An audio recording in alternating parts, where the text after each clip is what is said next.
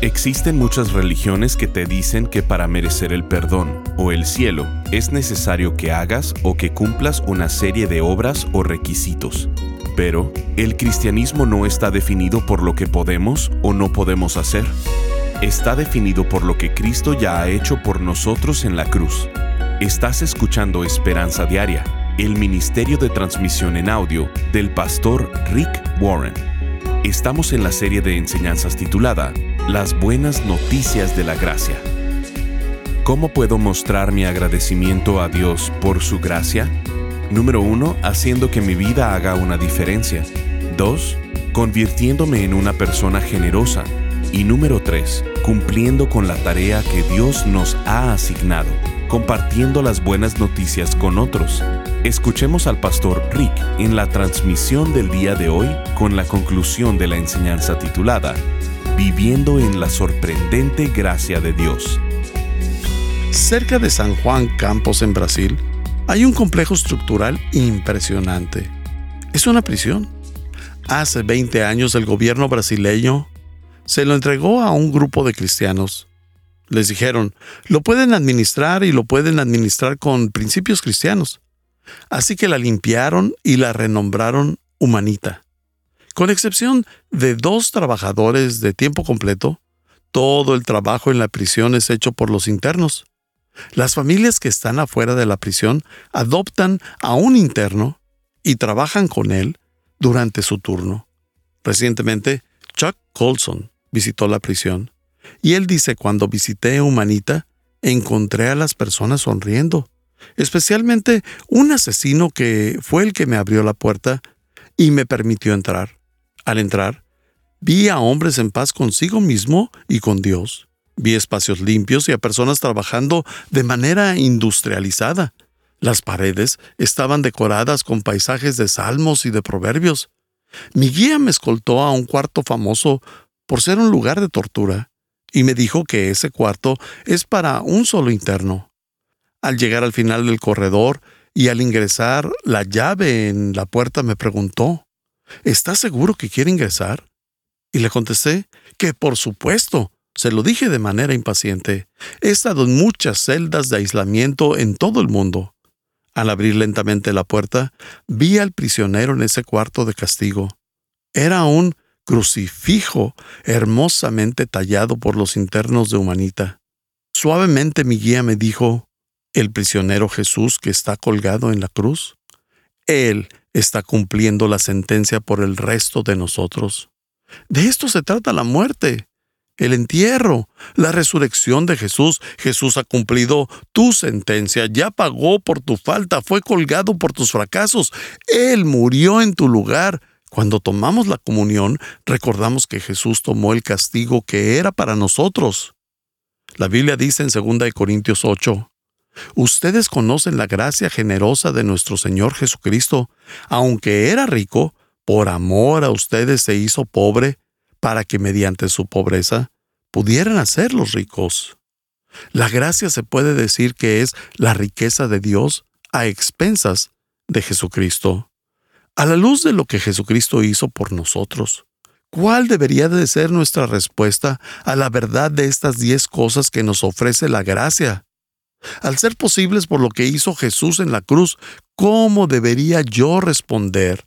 La Biblia dice en 2 Corintios 6.1, le suplicamos que no reciban ese maravilloso regalo de la bondad de Dios y luego no le den importancia. ¿Qué le debo a Jesucristo? Le debo el resto de mi vida.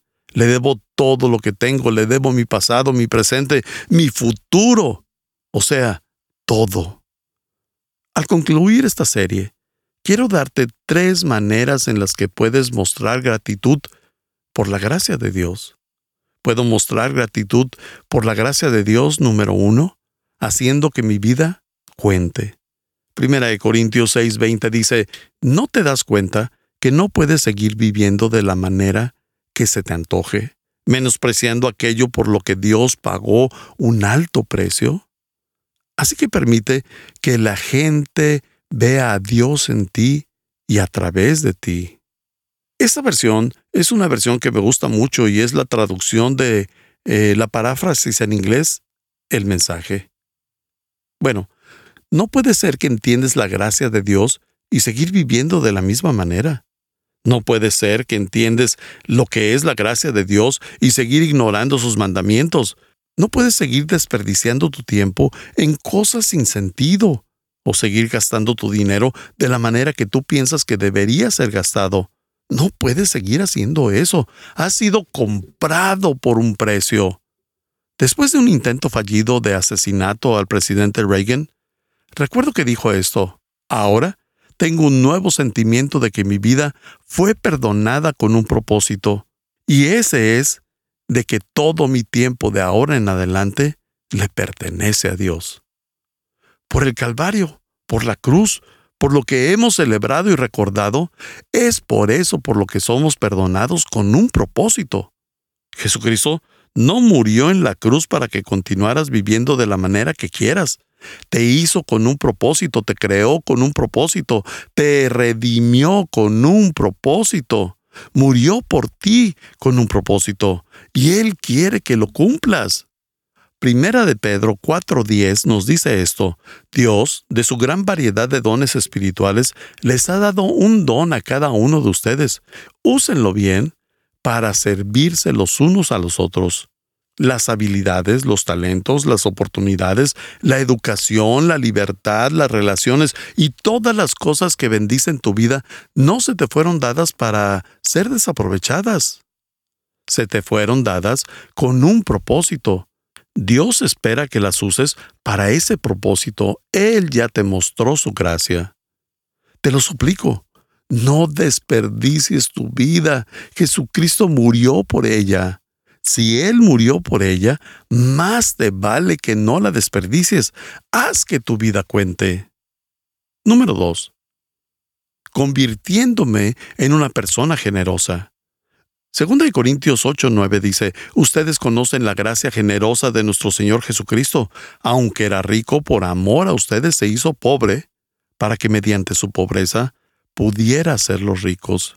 Si quieres evaluar qué tanto entiendes lo que es la gracia, si quieres evaluar si estás viviendo por gracia, si quieres evaluar qué tan agradecido estás por la gracia, revisa tu generosidad.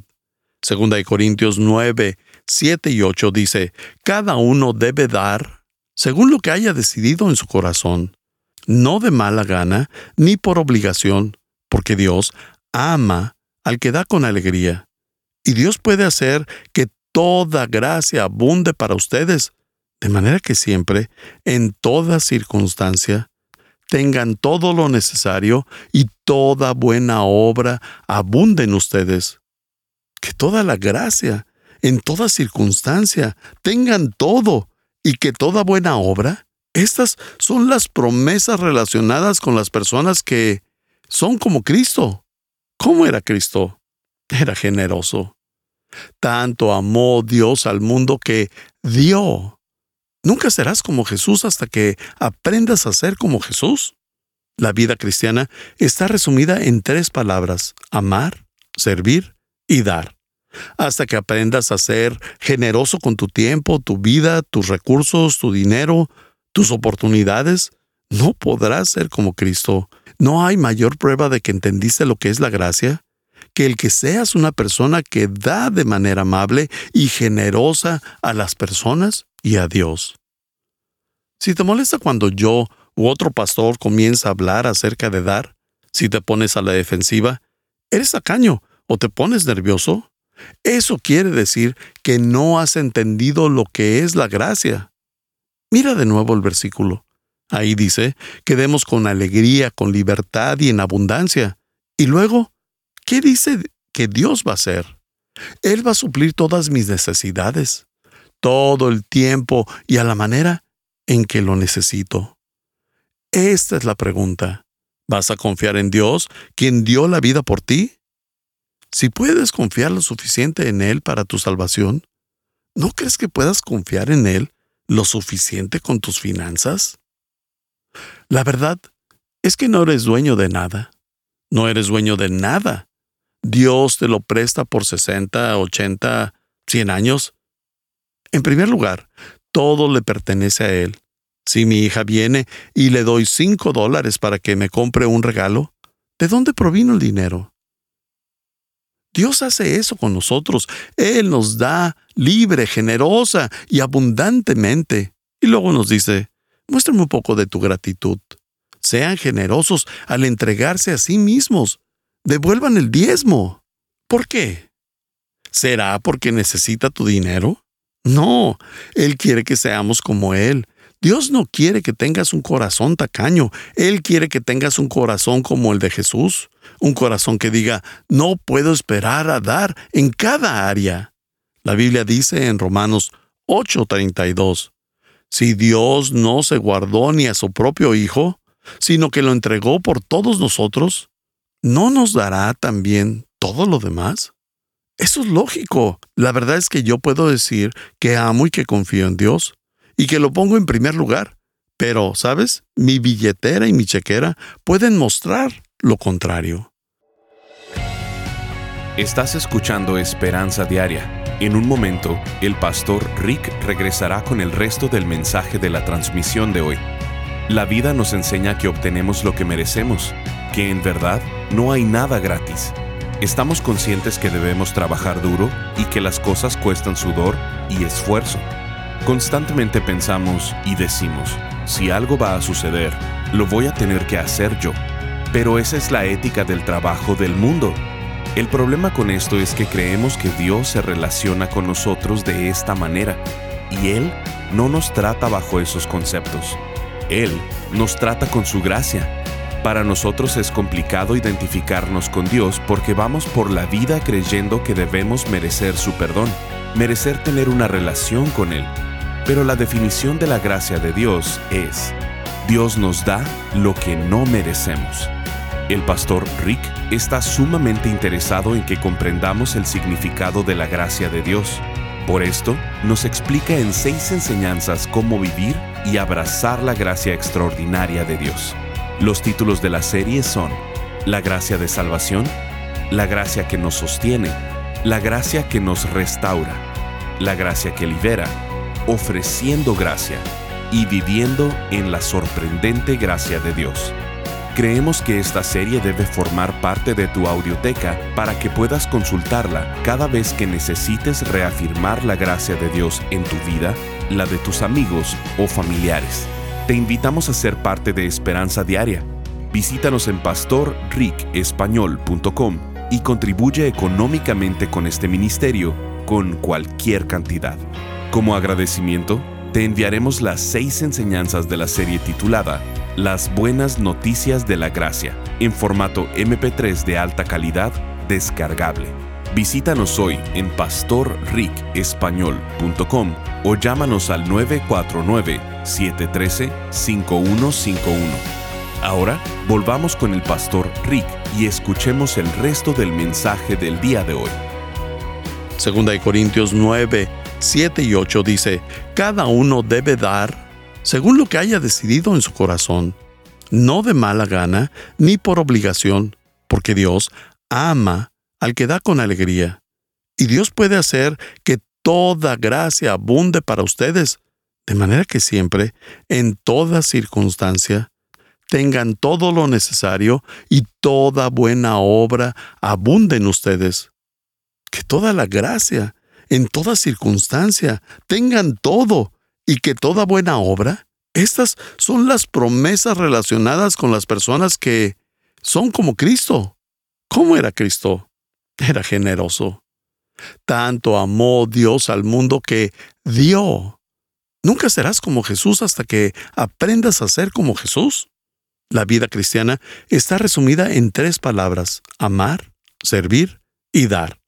Hasta que aprendas a ser generoso con tu tiempo, tu vida, tus recursos, tu dinero, tus oportunidades, no podrás ser como Cristo. No hay mayor prueba de que entendiste lo que es la gracia que el que seas una persona que da de manera amable y generosa a las personas y a Dios.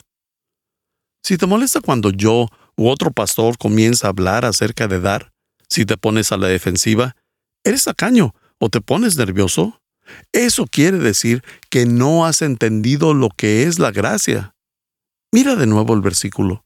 Ahí dice que demos con alegría, con libertad y en abundancia. Y luego, ¿qué dice que Dios va a hacer?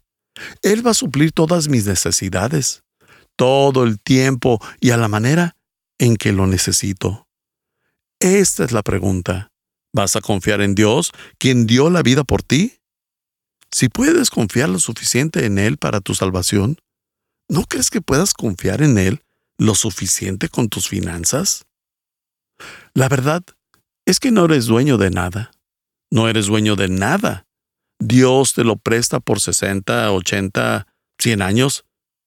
En primer lugar, todo le pertenece a Él. Si mi hija viene y le doy 5 dólares para que me compre un regalo, ¿de dónde provino el dinero? Dios hace eso con nosotros. Él nos da libre, generosa y abundantemente. Y luego nos dice, muéstrame un poco de tu gratitud. Sean generosos al entregarse a sí mismos. Devuelvan el diezmo. ¿Por qué? ¿Será porque necesita tu dinero? No, Él quiere que seamos como Él. Dios no quiere que tengas un corazón tacaño, Él quiere que tengas un corazón como el de Jesús, un corazón que diga, no puedo esperar a dar en cada área.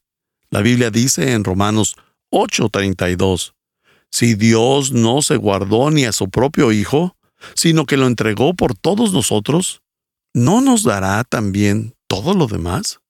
Eso es lógico. La verdad es que yo puedo decir que amo y que confío en Dios y que lo pongo en primer lugar. Pero, ¿sabes? Mi billetera y mi chequera pueden mostrar lo contrario. Dios quiere que sea generoso como Él y quiere que haga que mi vida cuente.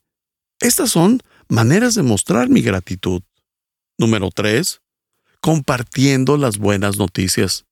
Hechos 20:24 dice, pero mi vida no vale nada para mí a menos de que la use para terminar la tarea que me asignó el Señor Jesús, la tarea de contarles a otros la buena noticia acerca de la maravillosa gracia de Dios.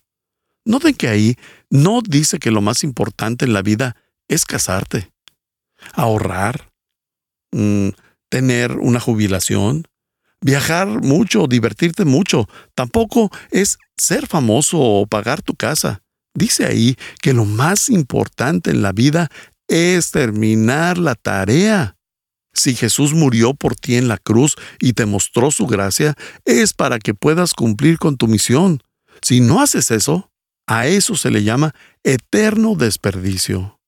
Parte de esa misión, no toda, pero parte de esa misión es decirles a otras personas acerca de las buenas noticias de la gracia.